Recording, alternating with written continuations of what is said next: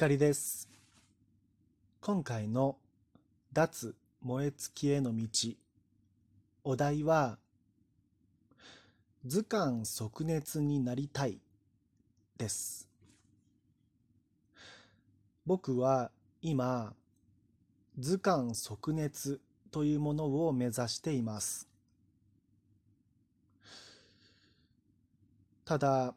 まだそれを実現できてはいません。僕が体調を崩してから感じるようになった症状の一つで、手足が冷える、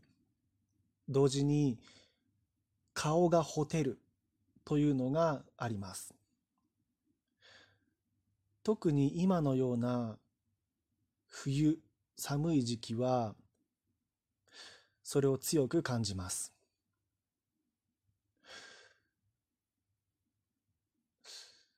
なるべくリラックスして過ごそうとは思っているんですが、不安感、緊張感、そして恐怖感を持ちながら過ごしていますと、手と足が冷たくなってきます。首から上は血が上ったようになって顔はほてるしそうなると全身だるく感じます。まあ気温の低さもあってか冬冬はですねお風呂に入るとまあこう例えばストレスが溜まっていたり緊張した日々が続いている状態ですとお風呂に入った時にこう足ですね。足の指が紫色に変色していてしまいには鼻血が出ます。で、うん、まあ、お風呂の中で鼻血を出したことがあるっていう方はお分かりいただけるかもしれませんが、結構面倒くさいんですよね。うん、まあ、シャワーで流し、流しつつも、まあ、体とか頭を洗いながらもう鼻血が出続けてるわけですね。なので、こう、湯船に浸かるときも、ちょっとこう、頭を、首から上を浴槽からはみ出すようにして、こう、横に首を寝かせるような感じで、血が浴槽に入らないように気をつけますし、出よう、お風呂から出ようと思った時も、うん、あの、まだ色の濃いバスタオルだったらいいんですけれども、白いタオルだと最悪ですね。でも、うん、そ、まあ、その後ね、こう洗濯するから、鼻血もろとも顔拭いちゃえばいいやってね。まあ、その、その頃にはこう、鼻血はボタボタ垂れ続けているので、まあ、手や足にかかるわけですね。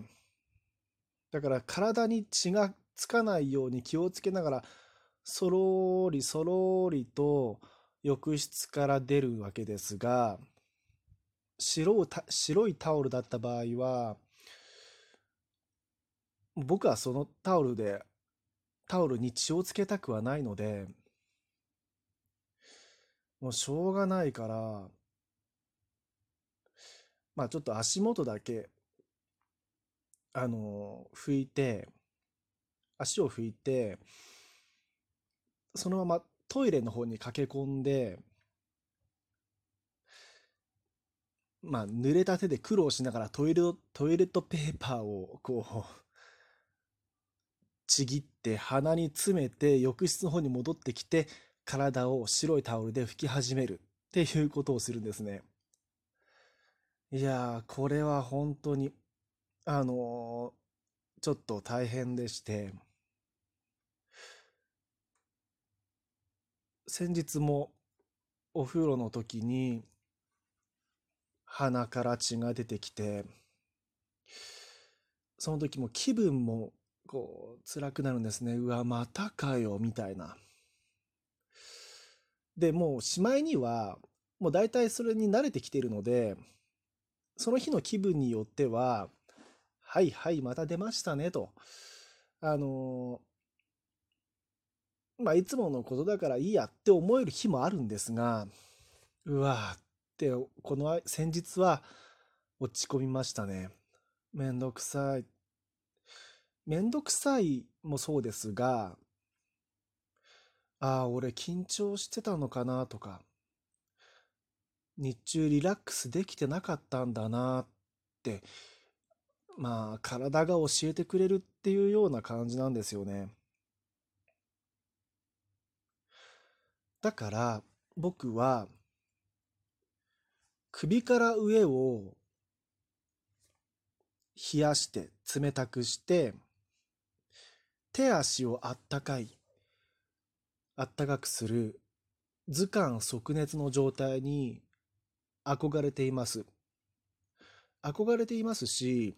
これまでも体調が良い時っていうのは、それを実現することができていました。ただ今のところ、一年を通してずっと手足あったかい。まあもちろん一日の中で体温の変化はあるわけで、その四六時中日中も手足がずっと暖かい、暖かいってことはないと思うんですが、一年を通して、うん、そういう図鑑即熱、もしくは鼻血の出ないお風呂を実現できたことがちょっとないんですよね。だから、目指してるんですが、もうその目指す、目指し方といったら、分かってるんです。リラックスしなさい。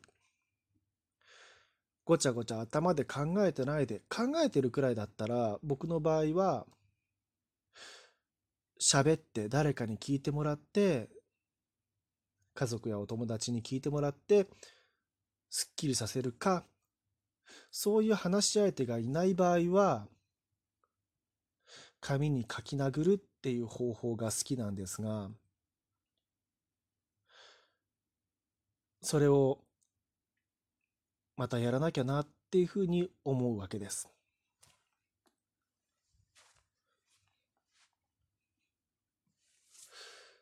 僕の場合は、うん、結構、あの、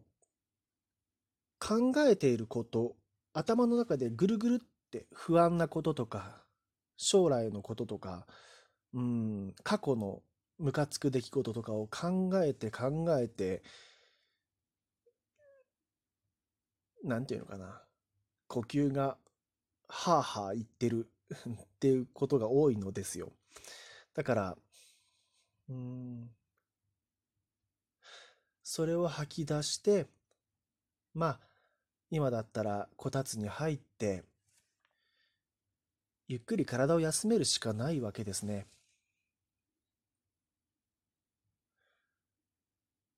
なかなかそれができなくて、つい力んでしまう。何かを頑張ろうとしてしまうわけです。リラックス。図鑑即熱。そう言い聞かせて、ゆっくりゆっくり進んでいきたいなと思います。皆さんの手、足は